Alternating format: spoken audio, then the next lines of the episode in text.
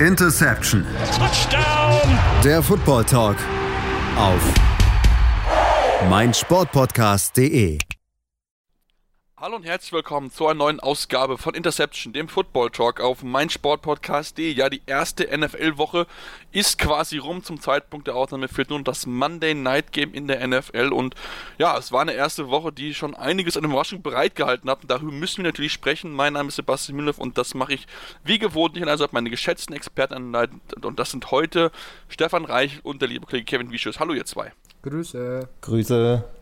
Ja, ich habe schon angekündigt, wir wollen uns mit den Spielen beschäftigen aus der Woche ein und mit drei so ein bisschen im Detail beschäftigen, ehe wir dann die anderen ein bisschen schneller durchgehen und dann hinten raus noch Gewinner und Verlierer der Woche einfach präsentieren wollen. Also mal ein bisschen eine andere Herangehensweise, die wir uns dieses Jahr vorgenommen haben. Und da haben wir uns als erstes Spiel des Tages rausgepickt und das ist ja eines der großen Überraschungen auf jeden Fall. Die Arizona Cardinals gewinnen gegen die Tennessee Titans 38 zu 13 und ähm, ja, das war ein dominantes Spiel, allen voran von Chandler Jones, Kevin. 5 Sacks im ersten Spiel.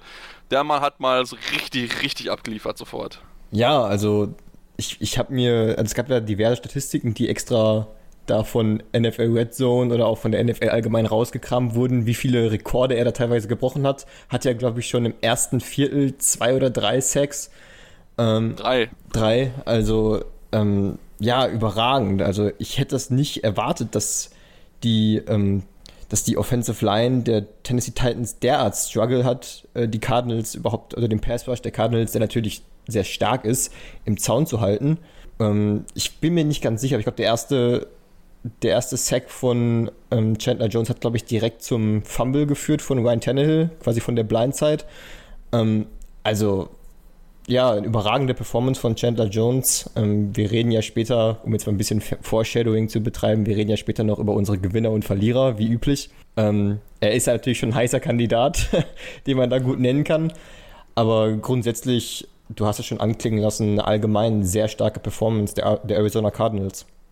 Auf jeden Fall, also nicht nur defensiv, wo Chandler Jones, wie gesagt, herausgestochen ist. Es gibt nur zwei Leute, die im Eröffnungsspiel mehr Sex hatten als er mit seinen fünf. Also das ist schon eine richtig starke Performance gewesen, zumal er auch ähm, ja, sich auch in der Offseason ein bisschen kritisch geäußert hat und nochmal untermauert hat, wie gut er jetzt wieder ist und damit nochmal hingewiesen hat, Leute, ähm, ihr müsst weiterhin auf mich bauen, ich möchte weiterhin Teil dieser Organisation sein. Ähm, müssen wir natürlich auch über die Offense reden, denn natürlich 38 Punkte zu erzielen, das ist natürlich auch auf jeden Fall erwähnenswert, Stefan. Ähm, da hat Kyler Murray wirklich einen Sahnetag erwischt. Absolut, also Kyler Murray hat, wie du schon gesagt hast, ein sehr, sehr gutes Spiel abgeliefert, hat auch ja nicht nur die Andre Hopkins äh, gut eingesetzt, sondern auch den Rookie Rondell Moore und auch ähm, ja, einen Spieler, den, von dem man die letzten Jahre nicht so viel gesehen hat oder der immer so ein bisschen hinter seinen Erwartungen zurückgeblieben ist mit Christian Kirk, der auch äh, zwei Touchdowns gefangen hat. Also insgesamt Kyler Murray mit seinen vier Touchdown-Würfen, eine Interception.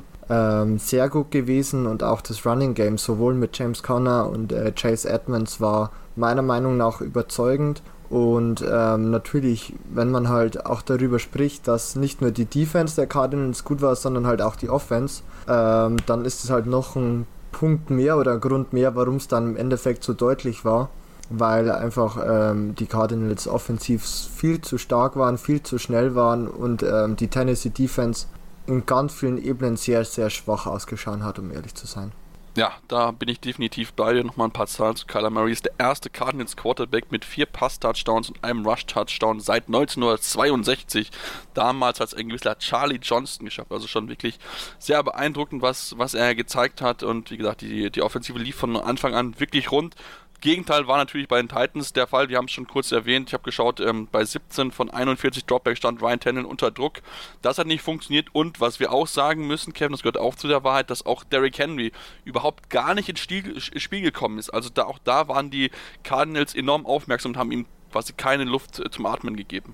Ja, also das hat mich auch stark überrascht, weil wenn man trotz der Addition von Julio Jones in der Offseason die Offense der Tennessee Titans benennen müsste, wäre es Derrick Henry. Also mit ihm steht und fällt diese Offense.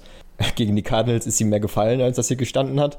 Aber es war halt eben sehr überraschend, weil das Scheming für Henry auch einfach nicht gut wirkte. Im Gegenteil, es wirkte, die ganze Offense wirkte einfach nicht ins äh, Synchron. Es wirkte alles teilweise so, als würde man Force-Feeding in Richtung Julio Jones betreiben, um ihn irgendwie einzubinden.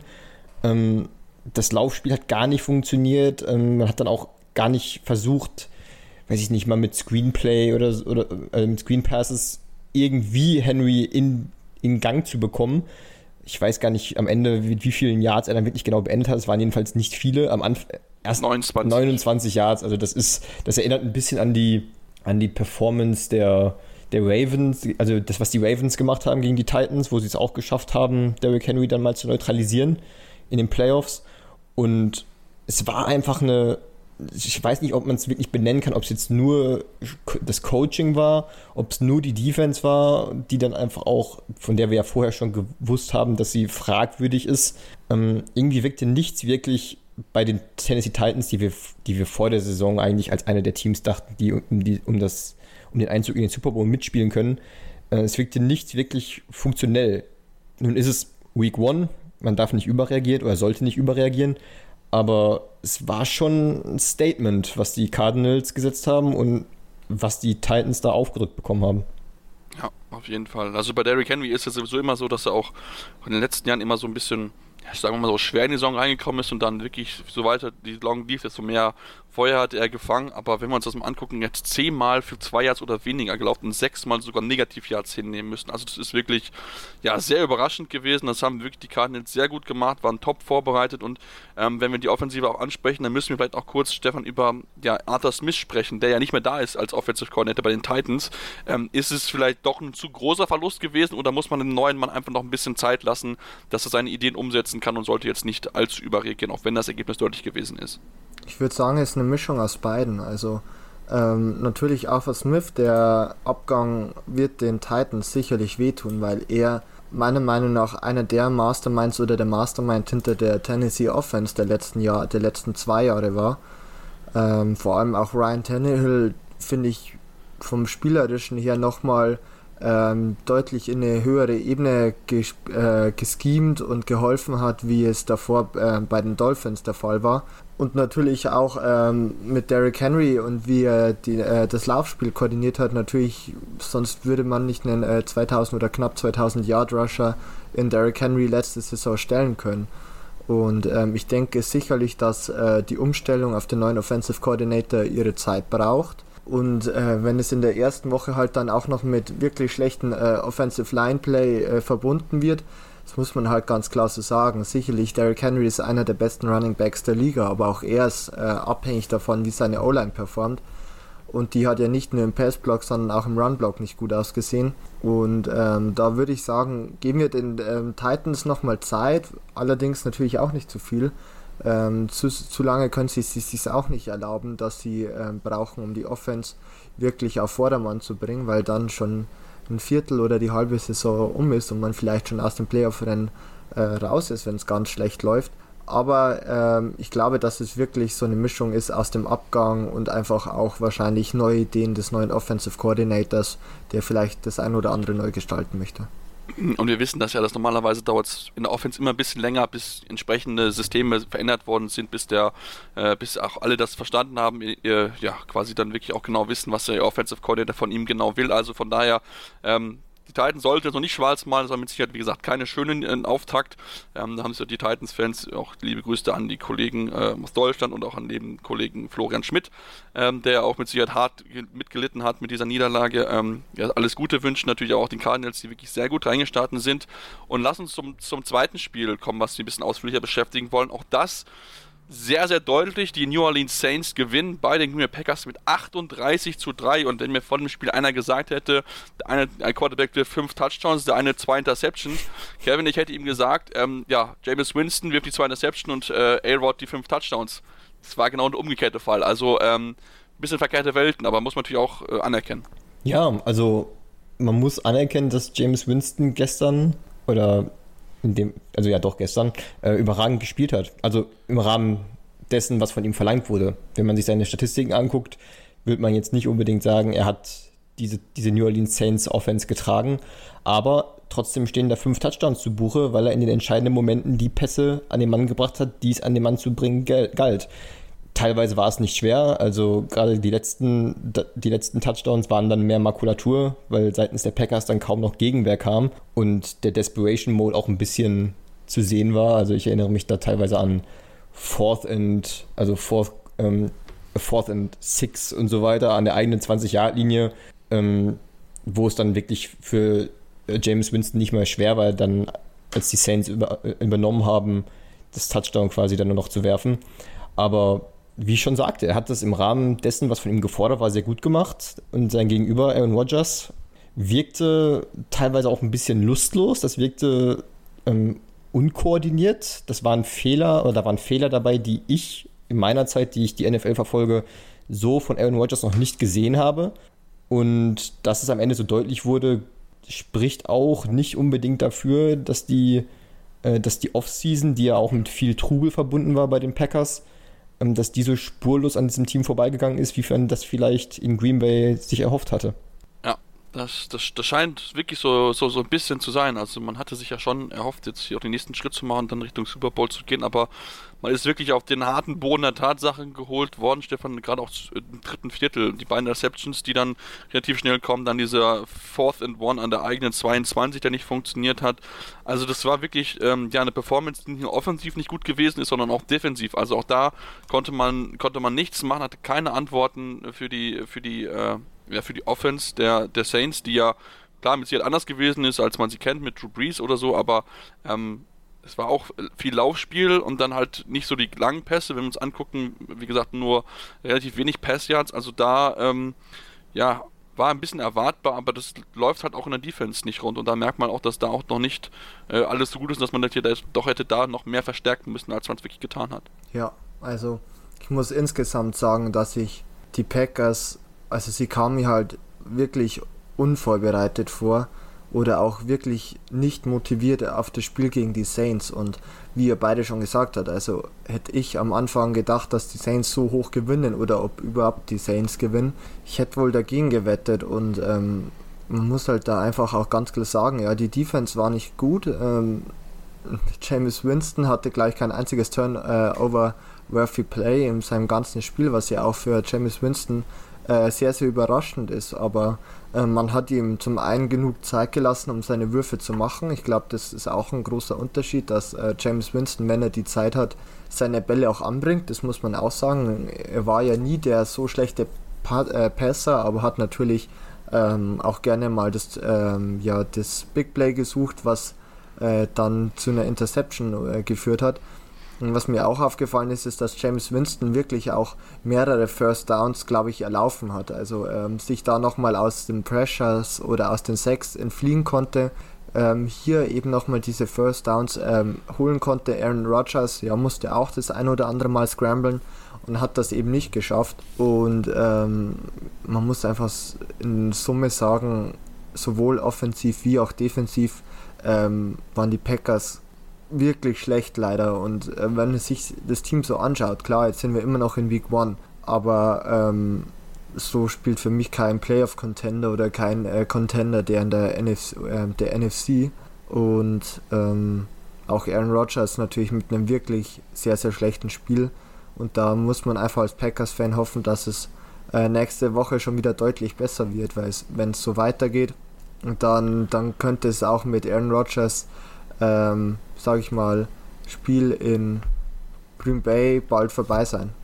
Ja, wir haben da ja einen Hot Take zu gemacht. Wenn ihr das nicht gehört habt, solltet ihr es euch auf jeden Fall mal anhören. Und wenn wir Aaron Rodgers gerade noch haben, lass uns kurz über sein Passer-Rating sprechen. 36,8 das Passer-Rating. Der tiefste Wert bei einem amtierenden MVP zum Saisonauftakt. Also so schlecht war kein amtierender MVP bisher. Und ähm, zum Vergleich, wenn er jeden Ball in, in, den Boden geworfen hätte, also jeden Ball wirklich gespiked hätte, hätte er ein Passer-Rating von 39,6 gehabt. Also das spricht wirklich dafür, dass es für ihn ein absoluter Tag zu vergessen gewesen ist. Ähm, wie gesagt, auf der anderen Seite hat das James Winston gut gemacht. 148 Yards sind jetzt nicht so viel. Also da hatten bei fünf Touchdowns nur äh, keiner eigentlich weniger. Also der, der geringste Wert war bisher bei ähm, ja, Eddie, Lee, Eddie Lee Barone 1962, da hat er 158 und seit 1950 hat halt keiner weniger als diese 848 Yards Yards und dann die entsprechende 5 Touchdowns dazu. Deswegen schon sehr, sehr überraschend, aber wie gesagt, hatte gut gespielt. Das Team um ihn herum war natürlich sehr gut, das dürfen wir natürlich auch nicht vergessen. Und ähm, dann nach dem Spiel wurde dann nochmal ein dicker Vertrag verkündet. Kevin Marshall Lattimore hat mal eben ja, Pay Payday gehabt und äh, kann in den nächsten fünf Jahren bis zu 100 Millionen Dollar verdienen. Ja, aber geht auch in Ordnung, finde ich. Also ist für mich einer der, ich will nicht sagen Eckbausteine, aber eigentlich schon der, der, der, der Spieler, um die die Saints in Zukunft ähm, sich quasi wieder aufstellen können. Denn man muss ja sagen, in der Situation, in der sie sich jetzt befinden, James Winston, weiß ich nicht, ob das die langfristige Antwort ist. Offensiv eine Menge Fragezeichen. Wenn man Alvin Kamara mal ausklammert, da ist dann die Frage, was passiert. Ist Michael Thomas, ähm, ist quasi auch schon ein bisschen aus seiner Prime raus, ist auch Injury, also verletzungsanfällig. Aber damit Marshall Lattimore jemanden zu halten, langfristig, der sich über die Jahre auch bewiesen hat, fand ich, war eine kostspielige, aber doch richtige Entscheidung.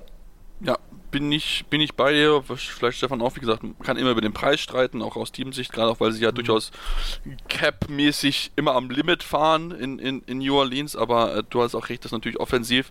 Ähm, ist halt natürlich die große Fragezeichen, wird der neue Quarterback, also wer wird der Quarterback dann 2023, ähm, weil er hier noch ein Jahresvertrag mit James, James Winston bekommen hat. Mit so einem Spiel hat er natürlich einen guten Anfang gemacht, also da hat er schon ähm, Grundstein dafür gelegt, dass man vielleicht sagt, okay, wir möchten nicht gerne langfristig bei uns halten und ja, offensiv hat man einfach den Ball wirklich rumgest, äh, rumge, rumgestreut. Keiner hatte mehr als drei Receptions in der Offensive ähm, und da setzt man scheinbar dann, dass man viele möglichst äh, irgendwie involviert ins Passing Game. Ähm, Beste mit Deontay Harris 72 Yards, ein Touchdown bei, bei zwei Pässen.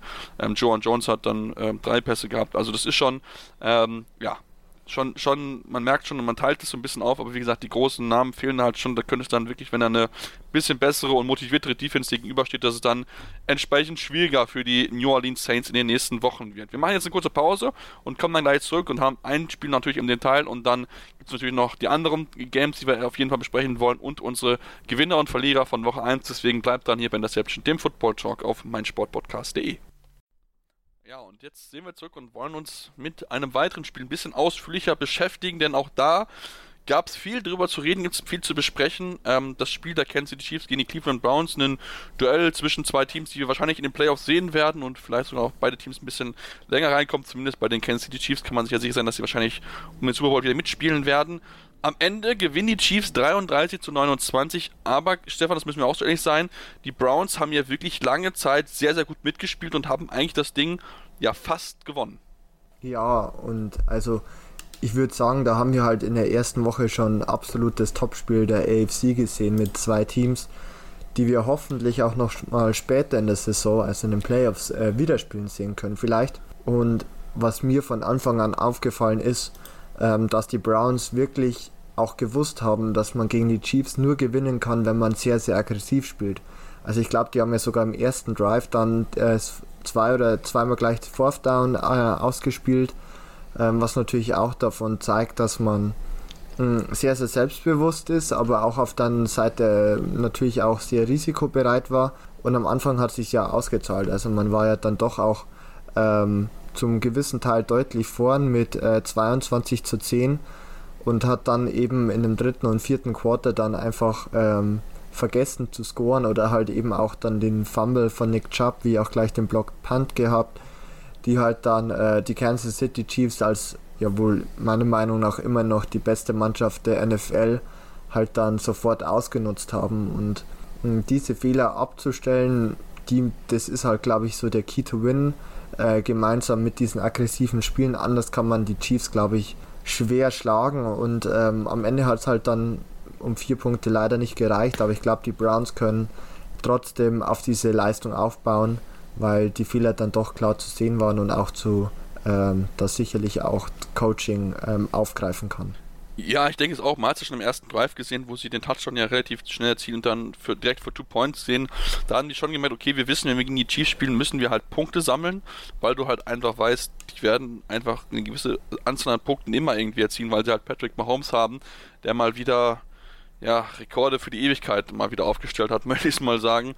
11 zu 0 im September, 35 Touchdowns, keine Interception, hat noch keiner in der NFL-Geschichte geschafft, so lange äh, im September so solche Zahlen aufzulegen.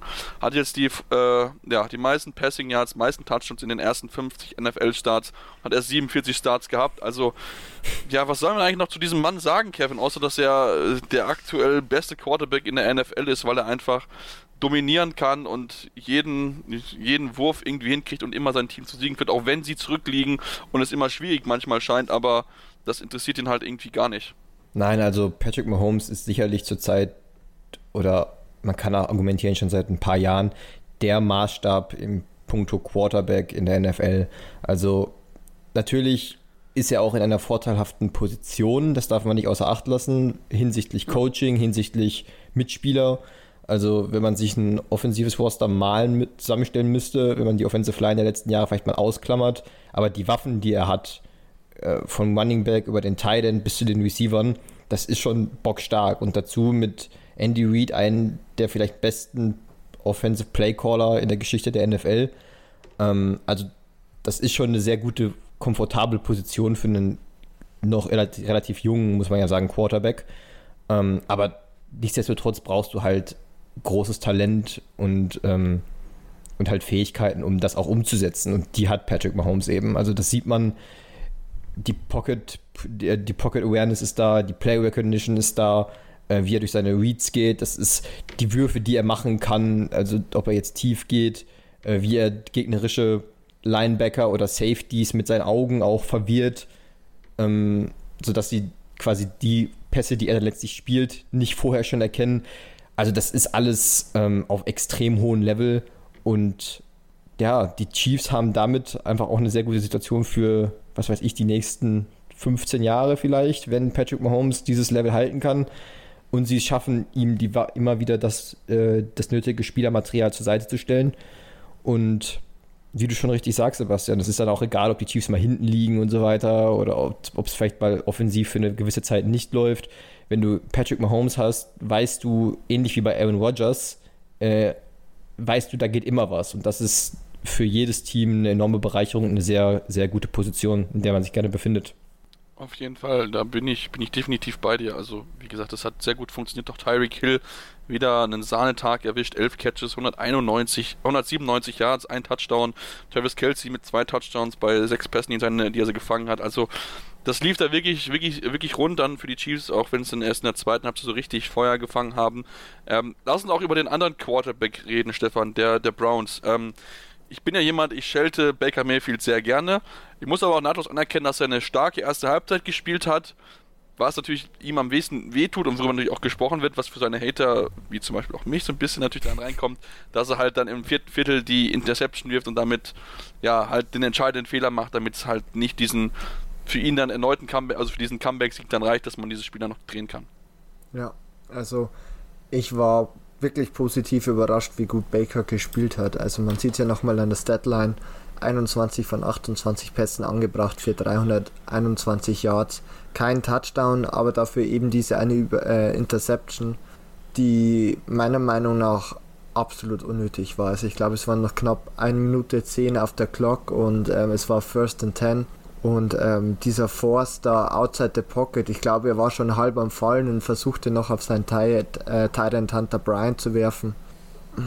Da, da, der muss halt nicht sein, meiner Meinung nach. Also äh, man hätte sicherlich noch äh, die Chance gehabt, äh, weitere Spielzüge auszuspielen. Und ähm, das sind halt noch Momente, wo meiner Meinung nach Baker Mayfield immer noch lernen muss. Also ich finde schon, oder man merkt bei ihm doch immer noch, dass er oft ähm, das Big Play forciert, ähm, aber halt auch damit oft äh, großes Risiko eingeht. Und das Risiko ähm, war natürlich in diesem Fall die Interception, das muss man auch ganz klar sagen. Die Interception hat auch dazu geführt, äh, dass die Chiefs am ähm, Ende des Spiels gewonnen haben, weil natürlich äh, Cleveland keine weitere Offensive äh, Possession mehr hatte war halt sozusagen der Neckbreaker dann für das komplette Browns-Team, aber bis dahin hat er ähm, es sehr gut gemacht und ähm, auf diese Leistung können die Browns und äh, Baker Mayfield sicherlich aufbauen. Und wenn er diese Leistung auch dauerhaft ab, äh, abliefert, dann gleich sind auch bald die Diskussionen, die ja noch vereinzelt einfach da sind oder die ja du auch, Sebastian, ganz gerne mal führst, glaube ich, um ihn überflüssig. Da, da hast du definitiv recht. Also wenn man uns auch seinen, QBR anguckt, sein Total QBR-Rating mit 68,4 bei 100 maximal erreichbaren Punkten liegt er auf Platz 12 vor Leuten wie einen Tom Brady, einen Joe Burrow, ähm, aber auch anderen Leuten. Also das hat er schon wirklich, wirklich gut gemacht. Das erkenne ich auch nahtlos an, wie gesagt. Dann die Interception hinten raus, das muss definitiv nicht sein. Das muss er natürlich auch gerade dann noch mit Blick in die Playoffs sowas abstellen. Ähm, deswegen bleiben die Browns weiterhin ja sieglos im, im Season Opener. Der aktuelle Rekord 0, 16 und 1, also 16 Niederlage, ein Unentschieden und keine einzige Siege. Bisher die längste Serie in der NFL. Äh, ja, dass sie auf den Sieg warten müssen im ersten Saisonspiel ist natürlich ähm, sehr, sehr bitter. Das spielt auch natürlich ein bisschen auch die dunkle Vergangenheit der Browns die ja sehr äh, ja, nicht unbedingt ruhmreich ist, weil man viele Niederlagen hat einstecken müssen, aber immerhin Touchdown in den ersten drei Drives, das haben die zum zweiten Mal in den letzten 40 Jahren überhaupt geschafft. Zuletzt 2012 gegen die Bengals sogar mit vier Drives, die zum Touchdown geführt haben in Folge. Also das war schon wirklich ähm, ja gut. Wie gesagt, man kann darauf aufbauen. Das Gute ist auch, dass Jedrick Wills wohl nicht lange ausfallen wird. Der Mann aus der Offensive Line ist wohl Day-to-Day -Day nur, das heißt, es sieht auch gute Chancen, dass er in Woche 2 dann wieder eingreifen kann und dann auch seinen Quarterback beschützen kann. Das war vielleicht dann zweitens auch so ein bisschen so eine ja, kleine Umstellung, die es einfach in Offensive Line gibt, die ansonsten gute Arbeit geleistet hat, auch für die Running Backs wieder viel, viel Platz freigeräumt. Haben wir uns mal die Average angucken von Nick Chubb und Kareem Hunt, jeweils 5,5 Yards im Schnitt. Also, ähm, ja, man hat, wie gesagt, alles gegeben, aber im Endeffekt waren halt die Chiefs dieses kleine Mühe besser im Endeffekt, um dann sich diesen Sieg zu holen. Dann lasst uns, ähm, lasst uns über die weiteren Spiele so ein bisschen im Schnelldurchlauf sprechen, aber natürlich müssen wir über einige Highlights natürlich noch sprechen. Ähm, Stefan, fangen wir an. Äh, Eagles Falcons 32 zu 6 für die Eagles. ähm, damit hat keiner gerechnet, du als Falcons-Fans. Ähm, warum hat es denn für die Falcons nicht gereicht und was war mit den Eagles los, die wir eigentlich alle als schlechtes Team gesehen haben, aber die irgendwie ja, richtig on fire gewesen sind im ersten Spiel. Ja, man muss immer noch bedenken, also die Eagles haben gegen die Falcons Defense gespielt, die auch heuer wieder zeigt, dass sie eine der schlechtesten äh, Defenses der Liga ist. Und was bei den Falcons halt auch wirklich grauenhaft war, war ähm, ja der Passblock oder die O-Line an sich. Also ich glaube, man hatte ähm, von allen Spielen, die gestern und natürlich auch äh, Donnerstag waren mit dem Cowboys Buccaneers Spiel, ähm, die O-Line Group mit insgesamt den schlechtesten Pass-Block-Ratings.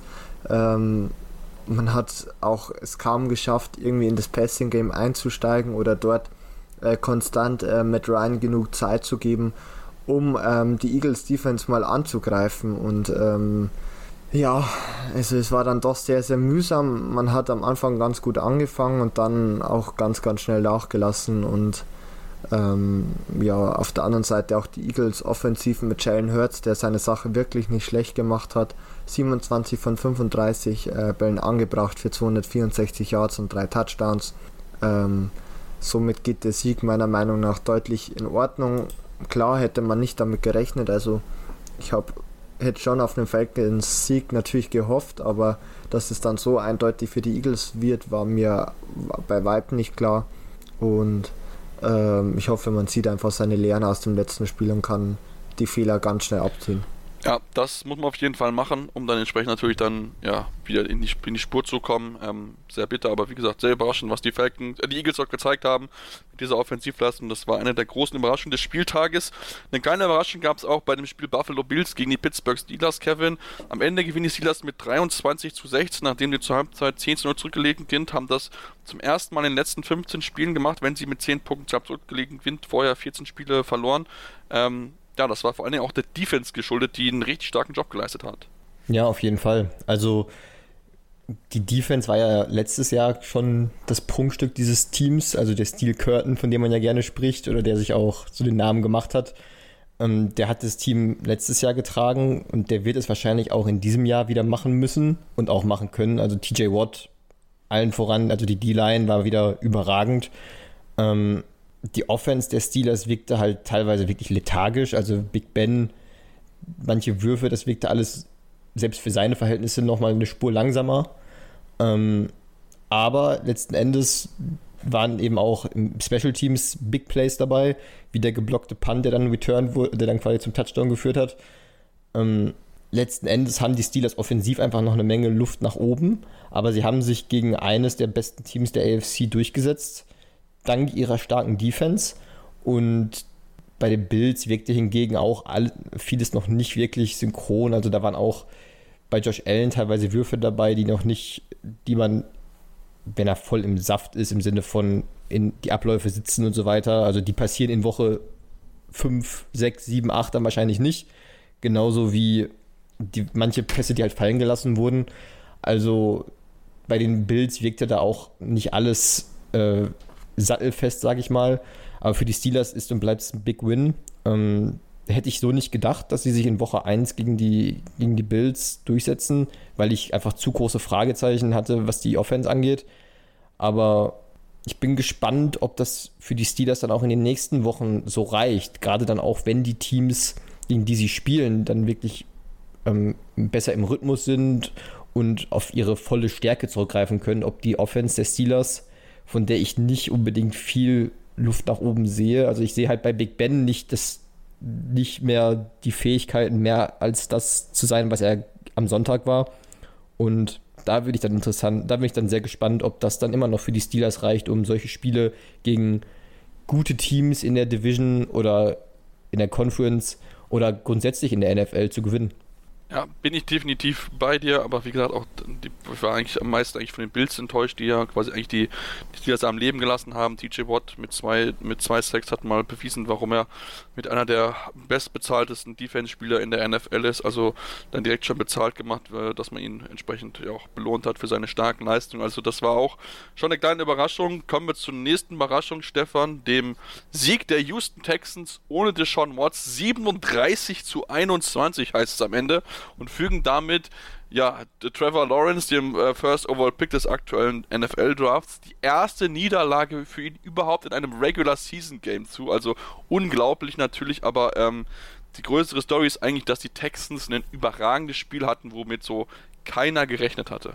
Ja, ich wollte es auch gerade sagen. Also ähm, man, am Anfang dachte ich mir, als ich von dem Spiel gehört habe oder als erstes Mal in der Red Zone gesehen habe, dass da Not, äh, Not gegen Elend spielt, aber die Texans haben wirklich wahnsinnig positiv überrascht. Also 37 Punkte hätte ich ihnen nicht zugetraut. Vor allem auch Tyrod Taylor ähm, wirklich gut gewesen. Äh, 291 Yards, zwei Touchdowns geworfen.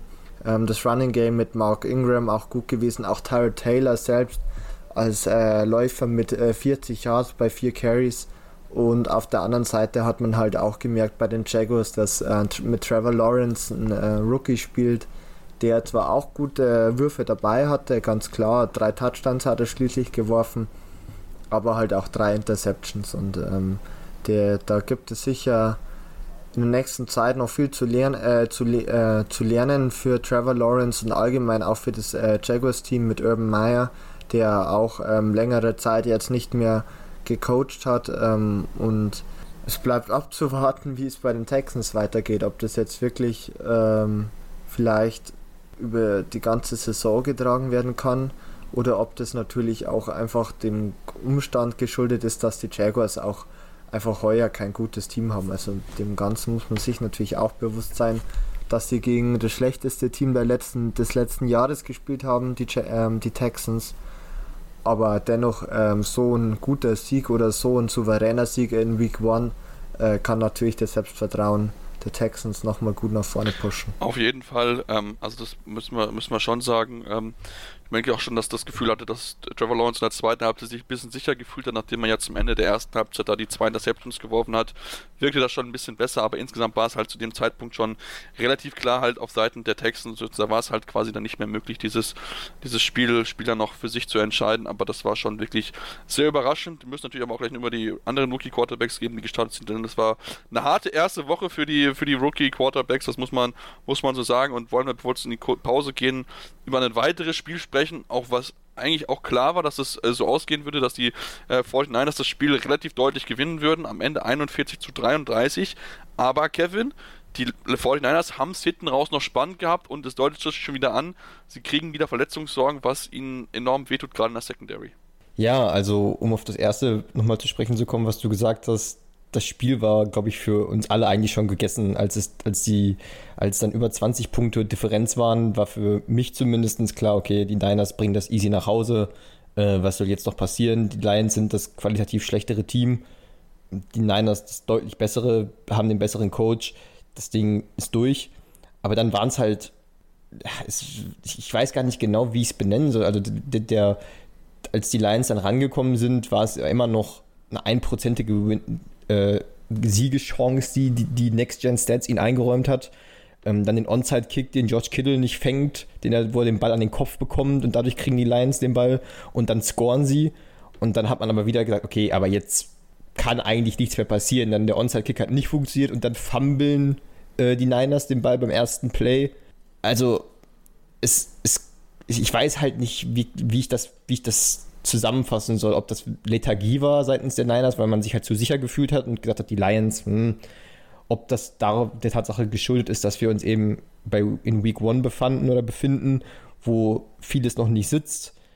Ähm, also da kam eine Menge zusammen und ja, jetzt hat man obendrein, klar, man hat den Sieg.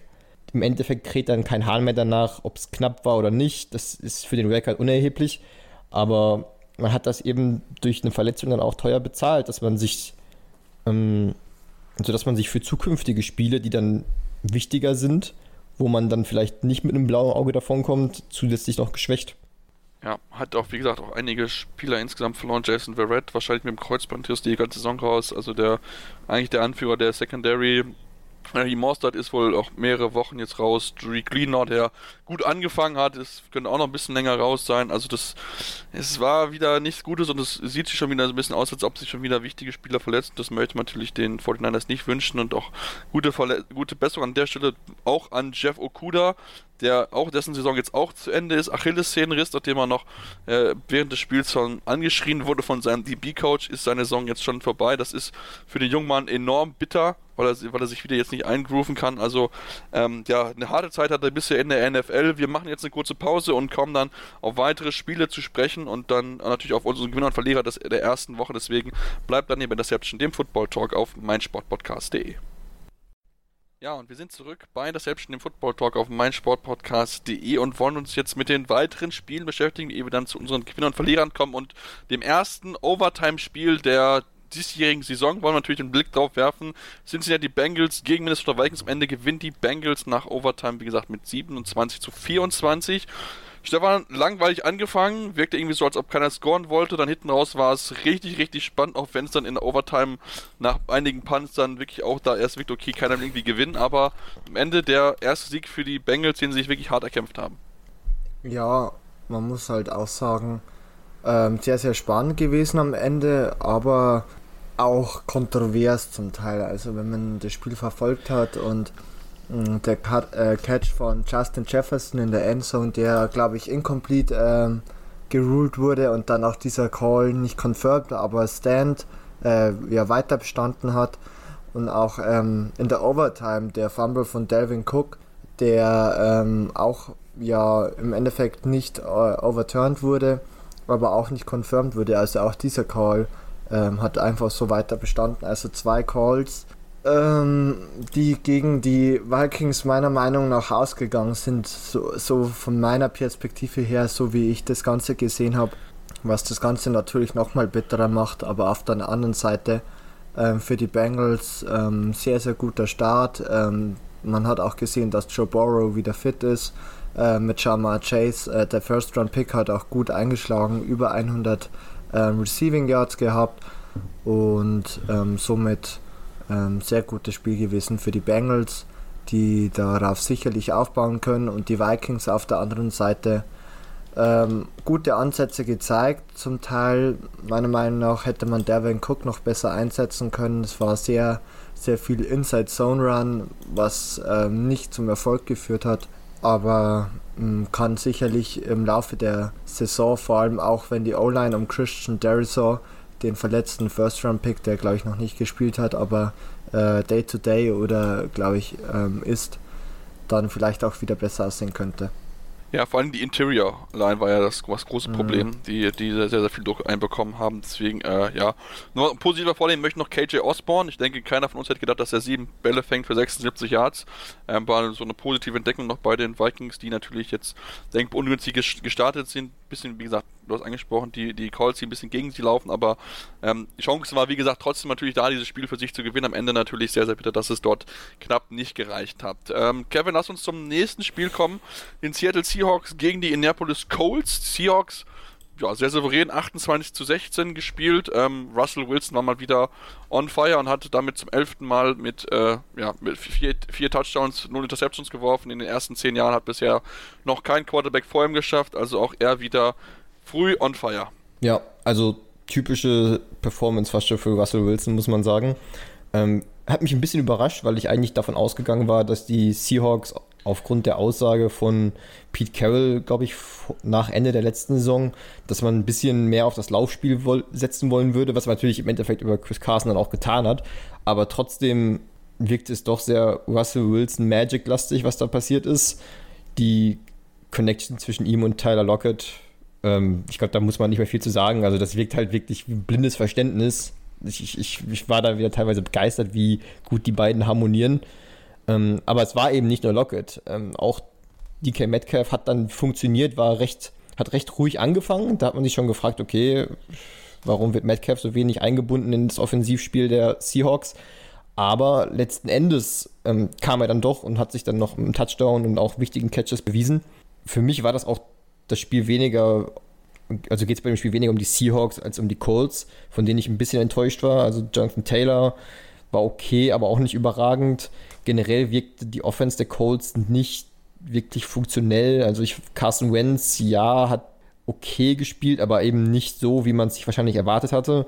Da hat es wahrscheinlich dann eine Rolle gespielt, dass er natürlich auch wichtige, äh, wichtige äh, Phasen während der Vorbereitung verpasst hat aufgrund seiner Verletzung.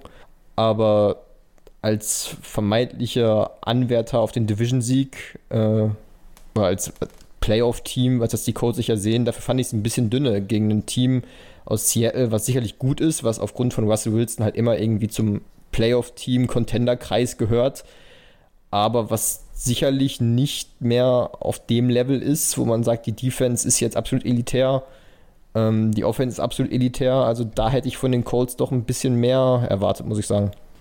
Ja, bin ich, bin ich definitiv bei mir. Ich fand auch ein bisschen die Offensive Line war nicht so stark wie letztes Jahr. Also da haben sie auch gerade im Run-Game wenig Lücken geschafft. Ähm, Jonathan Taylor 3,3 Yards per Rush, das ist schon sehr, sehr wenig gewesen. Dann lass uns zum nächsten Spiel kommen. Chargers, Los Angeles Chargers gewinnen ihr erstes Spiel gegen das Washington Football Team.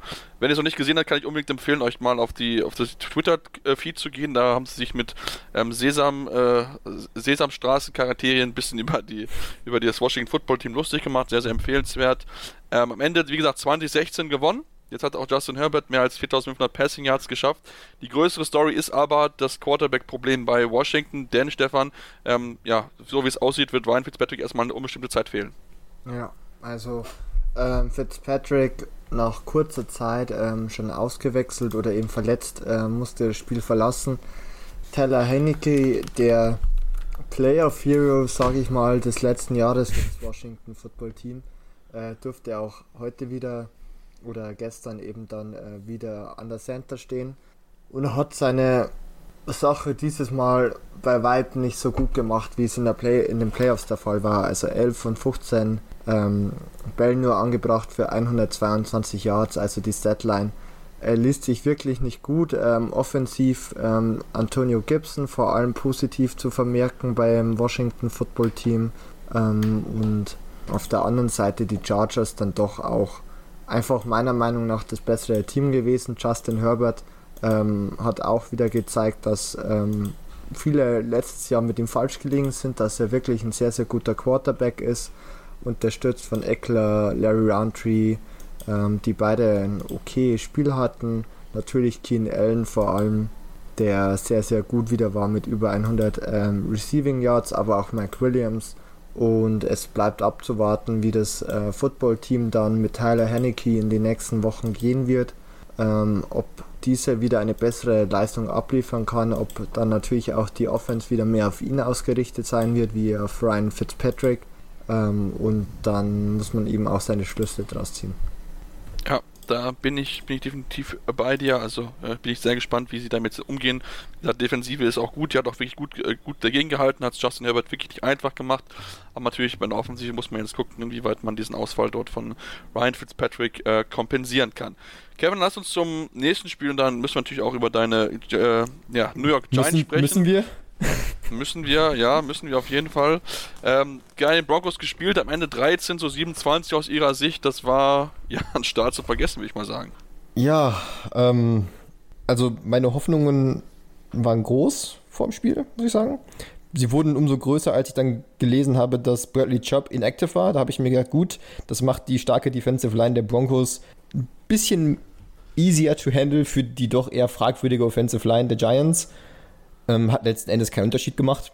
Ähm, also Von Miller hatte trotzdem einen sehr starken Tag. Die, die Broncos haben offensiv sowie defensiv quasi machen können, was sie wollten. Und vielleicht fange ich mit der Broncos-Seite an. Also allen Ernst, also allen voran Teddy Bridgewater hat mich positiv überrascht. Ähm, man kann von ihm sagen, was man möchte, aber er hat eigentlich über die Jahre immer bewiesen, dass er seine Qualitäten durchaus hat und in einem funktionellen System auch durchaus seine Leistung bringen kann. Hat er auch gegen die Giants gemacht. Es wurde ihm nicht sehr schwer gemacht. Also der Pass Rush der Giants war einfach nicht gut. Er hatte sehr viel Zeit. Ähm, aber er hat die richtigen Entscheidungen getroffen, hat gut auf den Football aufgepasst, hat seine Receiver gefunden. Das Laufspiel der, der Broncos hat funktioniert und die Defense hat halt auch funktioniert. Also die Giants ähm, haben offensiv nicht viel zustande bekommen und damit komme ich jetzt zur Giants-Seite, was mich halt viel mehr überrascht hat als die Defense. Also die Defense fand ich, war noch in Ordnung. Ist so ein bisschen damit zu entschuldigen, dass sie zwar sich viele Punkte gef gefangen haben, aber sie standen auch sehr lange auf dem Feld, weil die Offense eben so gestruggelt hat. Ähm, gab ja auch ein paar Takeaways dann von der Defense, wo ich sage, okay, das zeigt, dass die Defense eigentlich Potenzial besitzt. Ähm, aber die Offense ist für mich das größte, die größte Enttäuschung gewesen in diesem Spiel. Saquon Barkley wurde geklärt, wirkte nicht hundertprozentig fit, hat aber scheinbar auch in Jahr 4 immer noch dieselben Fehler drin, die ich schon in Jahr 2 bei ihm bemängelt habe und dass er nicht zu verstehen scheint, dass nicht immer ein Big Play aus jedem Run rauskommen muss, sondern es auch einmal reicht, wenn man einfach die dreckigen 5, 6 Yards nimmt und dann statt lieber nochmal zu cutten oder nochmal einen Spin zu versuchen oder nochmal zurückzugehen, dann einfach mal stumpf den Kopf runter und quer durch. Also das hat nicht gesessen. Die Offensive Line, wie schon gesagt, war nicht gut und Daniel Jones, bei allem, was ich über Daniel Jones und so sage, also der Wurfarm bleibt für mich gut, die Mobilität bleibt gut, aber das alles ist halt komplett hinfällig, wenn du, den, wenn du so careless mit dem Football umgehst, wie er es tut. Du kannst nicht so spät runtergehen, wenn du selber läufst, wenn du weißt, dass du Probleme hast, den Ball festzuhalten. Du kannst nicht so lange in deiner Pocket stehen, wenn du, wenn du weißt, wenn du gesackt wirst, verlierst du den Ball. All diese Sachen, das sind Basics und die kannst du dann auch irgendwann nicht mehr raus, äh, die kannst du weder rausschemen, die kannst du nicht raustrainieren, die gehören dann zu diesem Spieler dazu. Und wenn das auf so einem eklatanten Level ist, wie es bei Daniel Jones leider der Fall ist, dann steht und fällt damit halt, oder in dem eigentlich eher nur fällt, dann fällt damit das gesamte Team.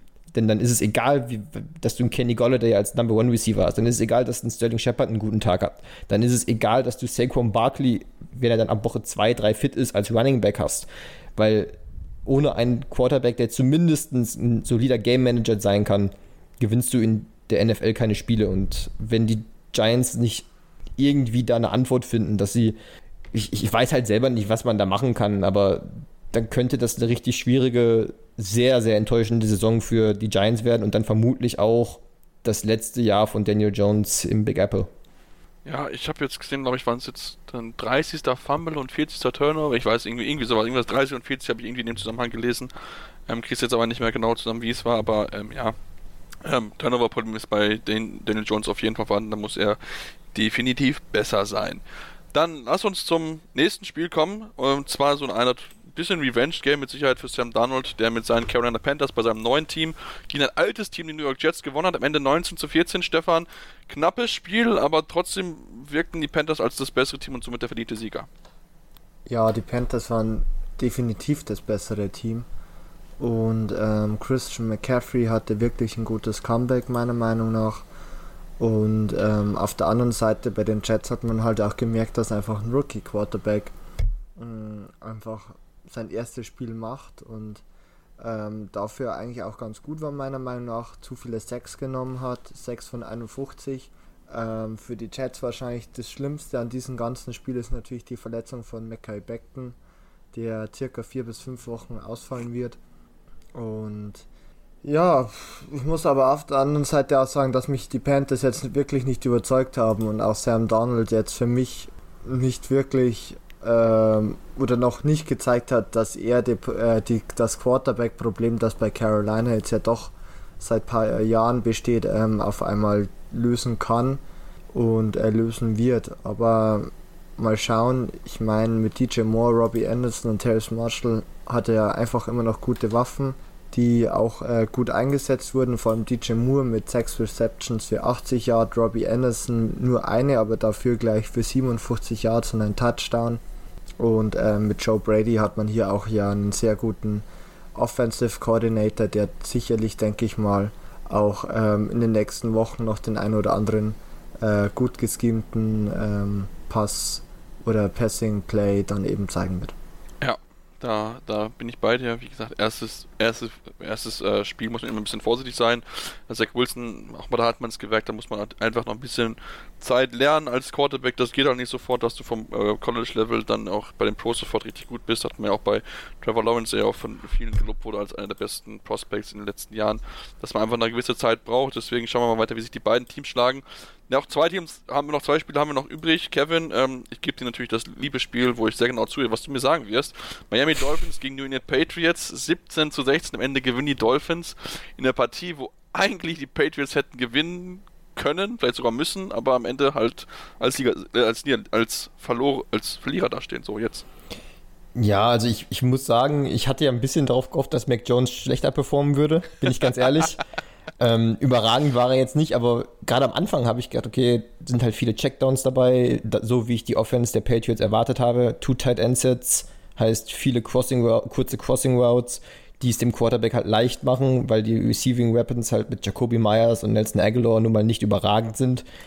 So wirkt es eben, wie schon gesagt, am Anfang auch, aber dann hat Mac Jones eben doch gezeigt, dass er einen Arm hat, dass er diese Patriots Offense führen kann.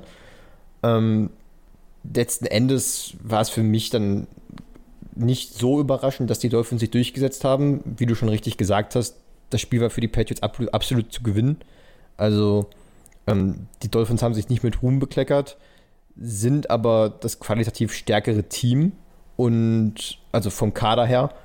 Und letzten Endes ist es für die Patriots dann so, so ein Spiel gewesen, wo man sagt, das ärgert einen, dass, es, dass sie es verloren haben aber sie haben quasi unter Beweis gestellt, dass sie in dieser Division um die Playoffs doch mitspielen können. Und das hat mich, um nochmal auf die Hot Takes zu verweisen, gerne reinhören, hat mich halt doch überrascht, weil ich die Patriots eigentlich für nicht so konkurrenzfähig erwartet habe. Ich wusste, diese Defense ist stark, immer noch sehr gut zumindest. Äh, ich wusste, Bill Belichick an der Seitenlinie ist immer ein Faktor. Aber ich hatte so Bedenken, was diese Offense angeht und auch wenn viel Laufspiel dann letztlich drin war, hat das alles doch gereicht, weil eben dieses Scheming trotzdem noch da ist. Und das kriegst du mit der mit, mit dem, mit dem Coaching-Staff, den Bill Belichick da einfach auch hat, ähm, fällt es mir mittlerweile auch schwer, einfach zu sagen, dass die Patriots mal eine Saison haben werden, zumindest solange dieser Coaching-Staff in Play ist, in der halt gar nichts läuft. Wirklich so ein, weil selbst wenn dieser mit diesem doch eher durchschnittlichen offensiven Potenzial ähm, schaffen es die Patriots halt irgendwie effektiv zu sein. Nicht überragend, aber doch gut genug, um in, solch, in so einem Spiel gegen die Miami Dolphins mitzuhalten. Und das ist für mich der biggest Takeaway von dem Ganzen.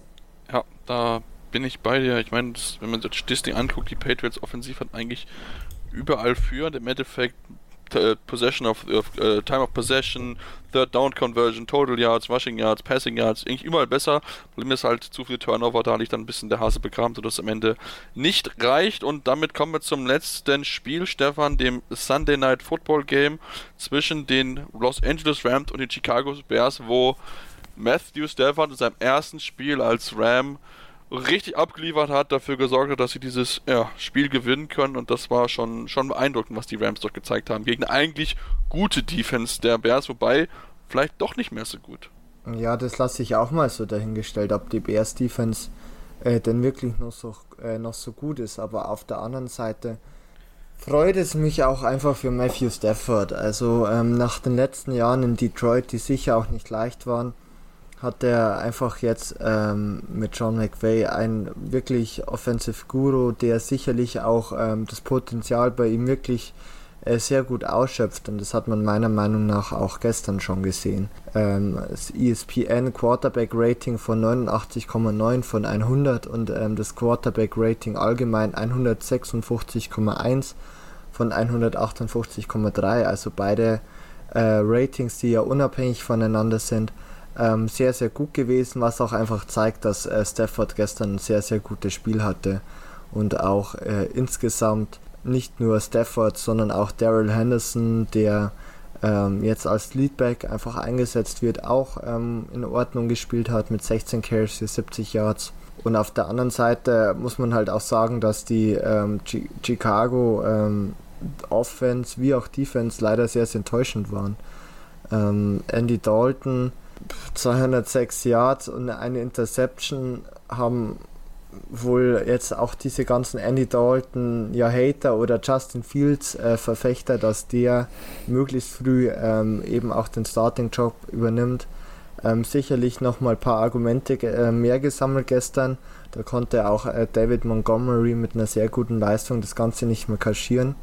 Und so wurde es halt dann im Endeffekt sehr, sehr deutlich für die, äh, für die Rams und die Bears ähm, müssen sich wirklich überlegen, wie sie das offensiv denn die nächsten Wochen gestalten wollen und wie lange Andy Dalton denn noch weiterhin ähm, der Starting Quarterback sein darf. Und auf der anderen Seite die Rams, die Defense war natürlich die letzten Jahre schon immer gut, immer sehr gut. Ich glaube, das wird auch sich heuer nicht viel dran ändern und die Offense jetzt unter Stafford, vielleicht ist auch eine kleine Overreaction schon von mir, aber nach, nach Week 1 ähm, aber auf einmal dann doch deutlich besser geworden wie in den letzten Jahren, was einfach dazu führen könnte, dass man in der NFC ähm, auf einmal wieder ganz, ganz andere ähm, Potenziale oder Möglichkeiten hat äh, in den Playoffs, wie es vielleicht die letzten Jahre war. Und deshalb gleich dürfen sich da die Rams-Fans äh, darüber freuen, was in den nächsten Wochen noch kommt. Da bin ich definitiv bei dir. Auch Von Jefferson hat mich sehr überzeugt. Oder wenn Jefferson mit zwei Catches für 80 Yards, also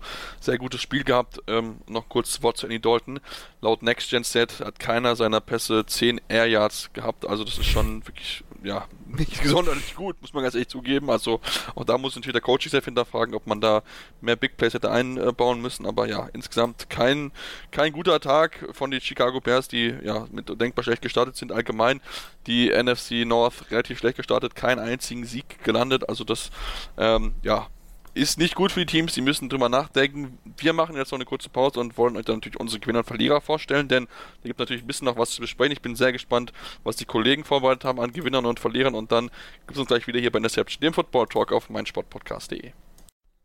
Ja, und jetzt kommen wir zum Abschluss nochmal auf unsere Gewinner und Verlierer zu sprechen. Und ähm, ja, da möchte ich anfangen mit dem lieben Stefan, der mal seine Gewinner und Verlierer präsentieren darf. Und da bin ich mal gespannt, ob wir das anders sehen oder nicht. Also, den ersten Gewinner, ähm, den habe ich gerade schon angesprochen, Matthew Stafford auf jeden Fall. Ähm, wenn man sich einfach anschaut, wie er jetzt diese Offense einfach leiten kann bei den Rams und dieser krasse Vergleich einfach auch vom Supporting Cast wie auch von der O-Line gegenüber den äh, Detroit Lions, dann ist er für mich äh, ganz klar ein Gewinner, weil sicherlich auch die eine oder andere kritische Stimme dabei war und ich finde, die hat er gestern mit seiner, oder heute nachts, oder gestern nachts, äh, mit seiner Leistung auf jeden Fall ausradiert. Und ähm, wenn ich mir noch so als Gewinner überlegt habe, äh, haben wir auch schon kurz in der Folge an, angeteasert, Chandler Jones, mhm. ähm, glaube ich, steht heuer ein Contract, äh, Contract hier, also Vertragsjahr, äh, benötigt einen neuen Vertrag äh, mit 5 äh, 6, 2 Fumbles. Ähm, viel besser kann es nicht laufen. Und ähm, der hat sicherlich ähm, gezeigt, dass er allein ähm, Spiel entscheiden kann für die Cardinals. Und ähm, das wird sich sicherlich auch oder hoffentlich auch in einem Vertrag bemerkbar machen. Soll ich meine Verlierer auch gleich nennen? Gerne hinterher. Weil ich denke, glaube ich, zu den Gewinnern, ich glaube, da sind wir alle relativ d'accord. Also ich weiß nicht, wie es bei dir aussieht, Kevin, aber. Nee, gehe ich ja. mit. Also Verlierer für mich, ähm, eine habe ich mir auf jeden Fall einen der Falcons aufgeschrieben, Arthur Smith, also ähm, war sein erstes Spiel als Head Coach und er meinte auch nach dem Spiel, dass er ähm, das Team ja, ähm, sozusagen vernachlässigt hat oder nicht genug unterstützt hat, nicht gut, äh, gut genug vorbereitet hat. Und ähm, ich finde so eine Aussage nach Woche 1 zum einen bisschen positiv in dem, dass er einsieht, dass vielleicht auch einfach an dem Offensive Calling macht, was äh, Play Calling macht, was ähm, Alpha Smith ja übernimmt. Aber auf der anderen Seite ähm, ist es dann doch auch schwierig, ähm, wenn man halt schon in der ersten Woche auch von einem anderen Rookie, ähm, sage ich mal, Head Coach, äh, so outplayed und so outschemed wird. Und ähm, da muss deutlich mehr kommen in Week 2, äh, die dann auch gleich gegen die Tampa Bay Buccaneers ist. Also viel äh, einfacher wird sicherlich nicht, ähm, um dort dann schnell möglichst ähm, ja auch Lösungen zu finden. Und ähm, ja, mein weiterer Verlierer, das komplette Tennessee-Team im Endeffekt und vor allem die O-Line. Ja, also so sich abschlachten lassen, tut mir leid, äh, von Seattle, äh, nicht von Seattle, sondern von Arizona die haben ja eine sehr gute Offense, das haben wir oft genug gesagt, aber auf der anderen Seite hätte ich gedacht, dass Tennessee ja dann doch mithalten kann und will, wird. Und ähm, das war gar nichts. Und auch äh, Mike Frabel, glaube ich, war mit der Leistung seines Teams überhaupt nicht zufrieden, was verständlich ist. Und da muss man einfach schauen, wie es bei den Titans weitergeht. Nicht, dass es eine Abwärtsspirale ist.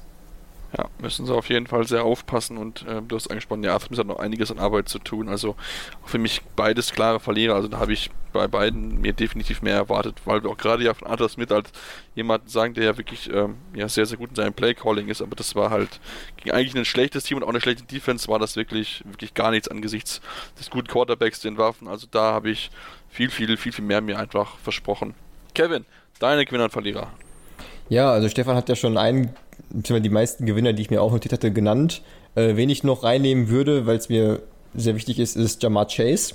Ähm, sicherlich ja. haben, haben alle Rookie-Receiver ziemlich gut performt. Also Jalen Waddle hat gut performt, Devonta Smith hat auch bei den Eagles sehr gut performt, aber Jamar Chase einfach aufgrund auch der Vorgeschichte. Also was da teilweise schon geschrieben wurde, weil seine wegen den Drops, die er hatte, in der Preseason, wo schon hieß, ja, was ist da los, warum so hoch gepickt, hätten die Bengals mal lieber Penny Sewell genommen, bla bla bla, was da alles in den Boulevardmedien und vermeintlich von, von vermeintlichen Experten verfasst wurde. Dahingehend hat es mich sehr gefreut, dass Jamar Chase insgesamt dann 101 Yard Touchdown gefangen. Die Connection zwischen ihm und Joe Burrow hat funktioniert. Ähm, also für mich war das, äh, ist er definitiv einer der Gewinner, den man noch äh, hervorheben muss. Und ja, die anderen ähm, hatte Stefan ja schon genannt, deswegen, wenn du noch jemanden hast, ergänz gerne.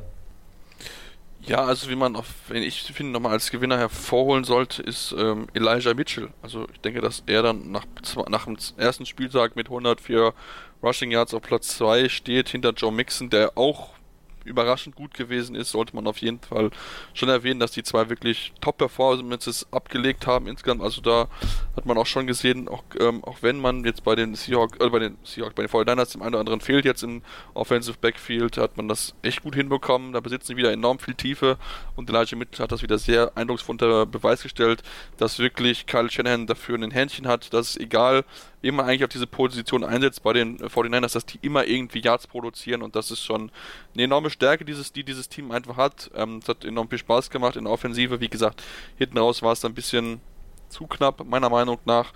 Ähm, aber trotzdem sollte man das auf jeden Fall äh, positiv auch erwähnen, dass er da wirklich einen, einen guten ersten äh, Auftritt hatte für, für die 49ers. Genau, Kevin, eine Verlierer, hast du noch jemanden, den du hinzufügen möchtest? Ach so, ja, also bezüglich der Verlierer, wir hatten es schon thematisiert als eines der Spiele, die wir hervorgehoben haben, aber ich möchte es nochmal nennen, ähm, ich möchte nochmal über Aaron Rodgers sprechen.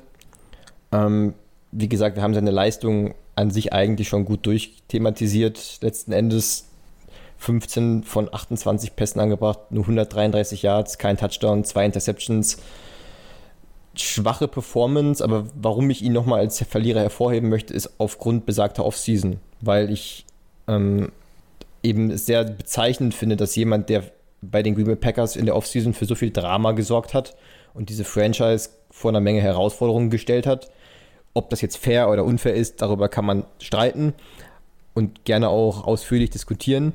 Aber Fakt ist, es hat dieser Franchise nicht geholfen. Und wenn du deinen Vertrag umstrukturieren lässt, damit du dann nächste Saison woanders spielen kannst und so weiter und so fort. Wenn du sagst, wenn du über die Medien kommunizierst, dass du, dass du unzufrieden bist, bla bla bla, wenn du das alles machst, dann darfst du in deinem ersten Spiel der Saison nicht so spielen und nicht so lethargisch wirken und so lustlos und teilweise Fehler machen, die man von denen nicht kennt. Ähm, teilweise aufgrund, wenn man dann, wie man die Mimik von Aaron Rodgers gesehen hat, wirkt das teilweise, als hätte er gar keine Lust, als wolle er gar nicht da sein.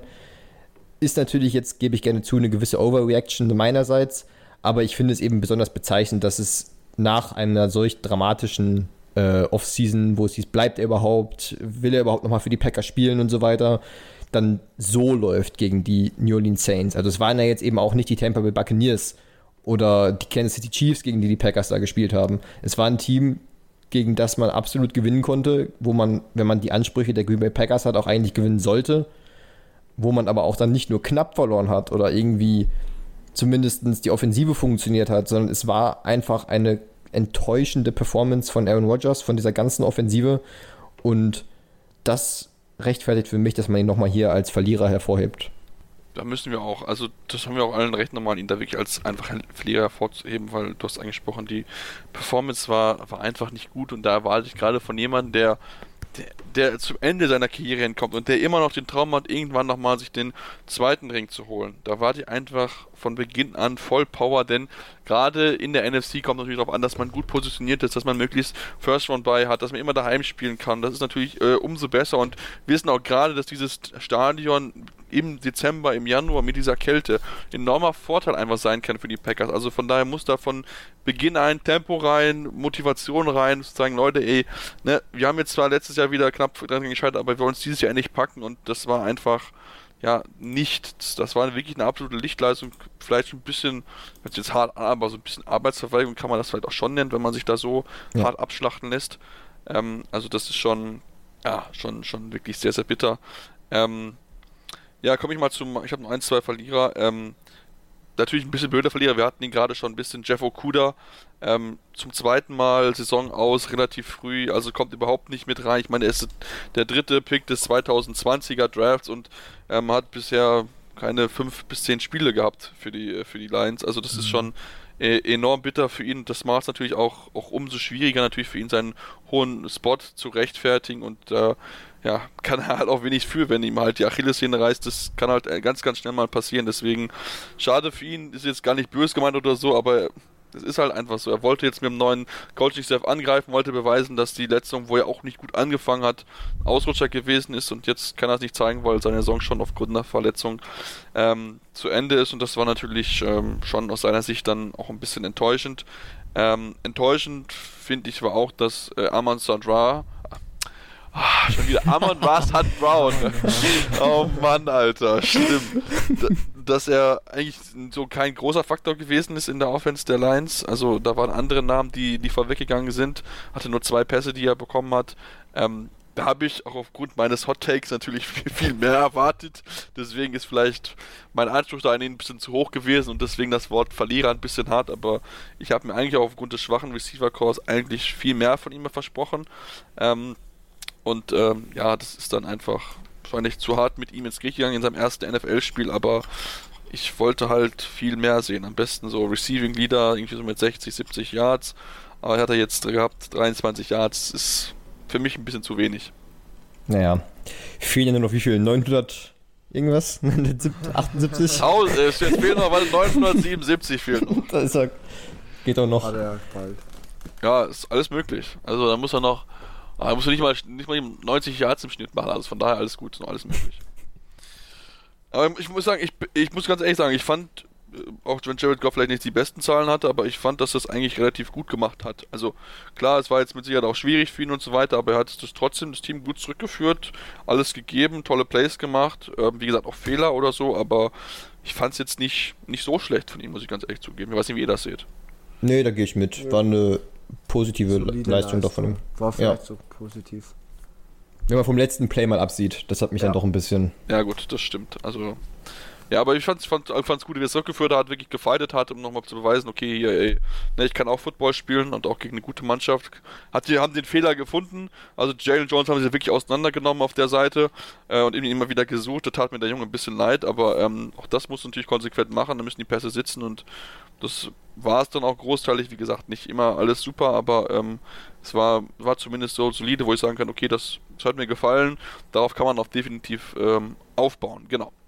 Gut, hat noch jemand irgendwie Verlierer, den man unbedingt sehen sollte? Ich meine, klar gibt es natürlich auch Teams wie die Jaguars, die absolut enttäuscht haben, aber die haben wir auch schon entsprechend als Verlierer betitelt, deswegen würde ich da jetzt nicht weiter drauf eingehen wollen.